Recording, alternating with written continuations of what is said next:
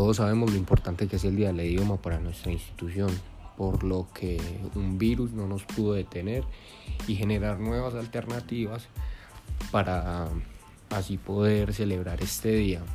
Por lo que muchos de los videos que, nos, que fueron como una ayuda para poderlo celebrar me llamaron mucho la atención. Pero este video de palabras viajeras fue el que más me atrajo. Y como nos dice en el intro del video, algunas palabras nacen, otras se van, otras vienen de afuera y otras se quedan.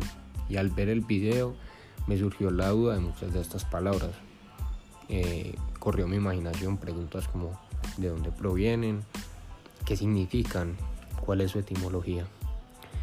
Empecemos con la palabra inmarcesible, la cual escuchamos en nuestro himno, pero muchos sabemos, muchos no sabemos qué significa, cuál es su etimología, de dónde proviene.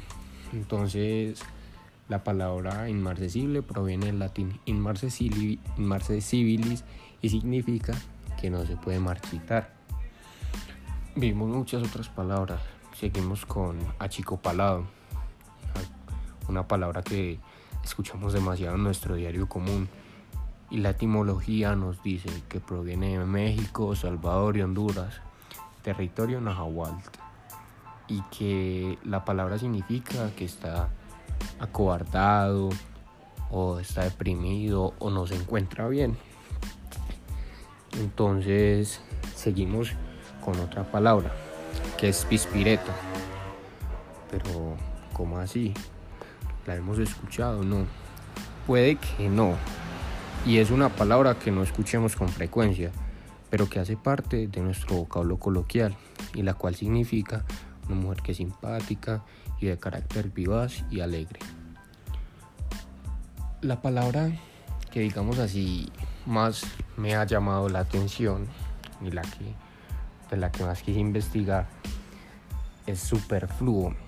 Muchas de las veces nosotros encontramos eh, palabras que se vuelven como llamativas para nosotros, pero que muchas veces no sabemos qué significan, de dónde provienen. Entonces me di a la tarea de investigar más a fondo sobre esta palabra. Entonces la palabra superfluo proviene del latín superfluus, adjetivo formado por super, que significa por encima, y la raíz del verbo fluo, que significa deslizarse o fluir. Deslizar un líquido, fluir. Esto se refiere en el origen al líquido que rebasa la capacidad del recipiente.